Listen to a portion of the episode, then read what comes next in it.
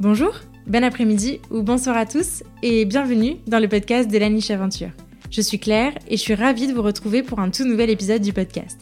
Dans la vie, je suis éducatrice comportementaliste canin et créatrice de contenu sur internet et ma mission, c'est d'aider un maximum de monde à comprendre son chien. Une fois par mois, je vous partage un nouvel épisode de la série Reco pour vous faire part de mon retour et mes réflexions au sujet d'un livre ou d'une ressource qui m'a appris quelque chose afin de vous permettre et vous donner envie d'aller plus loin au sujet du chien.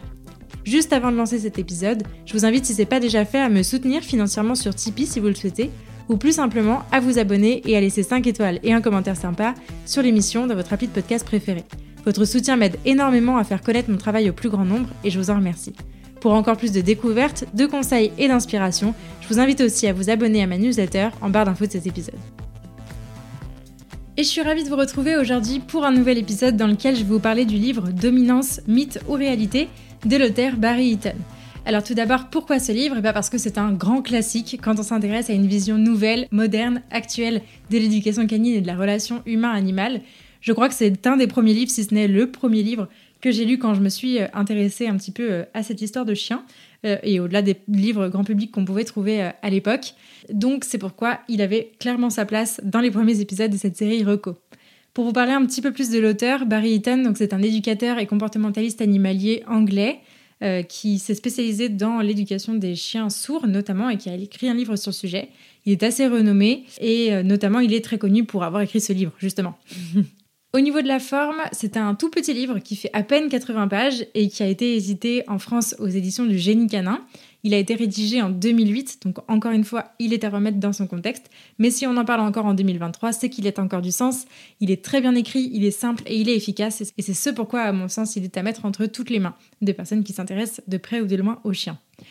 Au niveau du contenu et de la réflexion, eh Barry Eaton revient tout simplement sur la théorie de la dominance, point par point, pour la démonter au regard des connaissances scientifiques, universitaires et littéraires qui étaient disponibles à l'époque de sa rédaction, donc en 2008. Donc la plupart des choses qui sont citées en référence datent des années 90, début 2000, donc c'est pas tout jeune, mais je trouve que ce livre, encore une fois, a toujours du sens en 2023 quand on le lit. Donc tout n'est pas effectivement à jour, mais je pense qu'il faut le prendre au global, au général. Euh, ce livre a quand même été charnière dans beaucoup de cheminements de pensée et je pense qu'il l'est encore. Donc c'est pour ça qu'il a encore sa place, je trouve, dans nos bibliothèques aujourd'hui en 2023. Barry Eaton y revient sur l'origine de cette théorie de la dominance qui est d'abord issue d'un bel amalgame entre le chien et le loup. Il nous explique pourquoi, il nous explique qu'est-ce que ça veut dire dominant, quelle est l'indifférence entre un chien et un loup et ça c'est quand même pas rien. Et il nous explique pourquoi est-ce qu'à un moment donné on a parlé de ce statut de dominant à l'égard du chien. Il nous explique aussi pourquoi ça ne peut plus être d'actualité aujourd'hui. Ce que j'ai trouvé particulièrement intéressant dans ce livre, c'est qu'il revient spécifiquement sur les règles de vie, entre guillemets, qui sont dictées par cette théorie de la dominance, et qui sont toutes inspirées des lois de la meute, entre guillemets.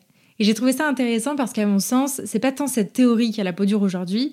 Heureusement, en 2023, on entend un peu moins que tel chien est dominant, etc., etc. Mais par contre, on voit bien que ces règles de vie peuvent encore être induites dans le quotidien des gens, dans leur façon de voir le chien et de voir leur relation avec leur chien.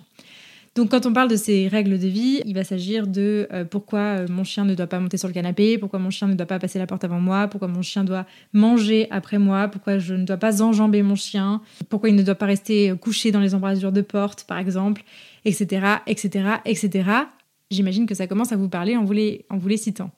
Euh, le fait qu'il en parle, pour moi, ça permet vraiment de prendre conscience de la portée, de l'incidence de ces fausses croyances, sa théorie de la dominance sur notre quotidien avec notre chien, mais aussi sur les fondements même de la relation qu'on entretient avec lui. Parce que mine de rien, ces règles de vie, eh ben, elles sont un peu significatives de comment est-ce qu'on voit notre chien et comment est-ce qu'on voit et on appréhende la relation qu'on entretient avec lui.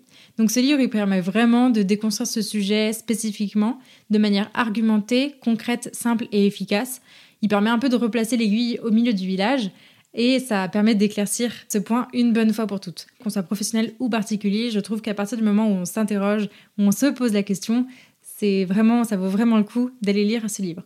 Donc il est à mettre entre toutes les mains parce que pour moi c'est un peu la base. Si vous voulez en savoir plus sur le sujet de la dominance et de l'éducation positive de manière générale, je vous invite à aller lire l'article de blog que j'avais rédigé il y a quelques temps, presque quelques années maintenant, euh, sur l'éducation positive. Je vous mettrai en barre d'infos. Et également à aller écouter l'épisode du podcast Dans la tête des chiens euh, de ma copine Alice Mignot euh, sur Mon chien est-il dominant? Ça vous permettra d'avoir des illustrations un peu plus concrètes et pratiques. Ça vous permet de donner une suite vue sous d'autres angles à ce livre. Voilà ce que je pouvais vous dire concernant ce livre. Je vous en souhaite une bonne lecture parce que je trouve qu'il est quand même hyper intéressant à lire et à relire de temps en temps. Ça fait des petites piqûres de rappel euh, bien intéressantes. Euh, et encore une fois, malheureusement, ce livre a encore sa place en 2023 dans nos bibliothèques. Donc, il est dans cette série Rocco. Merci beaucoup de m'avoir écouté jusqu'au bout et d'avoir passé ce petit moment avec moi. J'espère que ce nouvel épisode vous a plu et si c'est le cas, je vous invite à en parler autour de vous et à le partager sur les réseaux sociaux en me taguant @lanicheaventure. Pour enrichir votre écoute, ne rien rater des prochaines sorties et pourquoi pas vous faire accompagner dans l'éducation de votre chien, n'hésitez pas à visiter mon site, à soutenir mon travail sur Tipeee, à vous abonner à la newsletter et à me rejoindre sur les réseaux sociaux. D'ici là, prenez soin d'eux, prenez soin de vous et je vous dis à la prochaine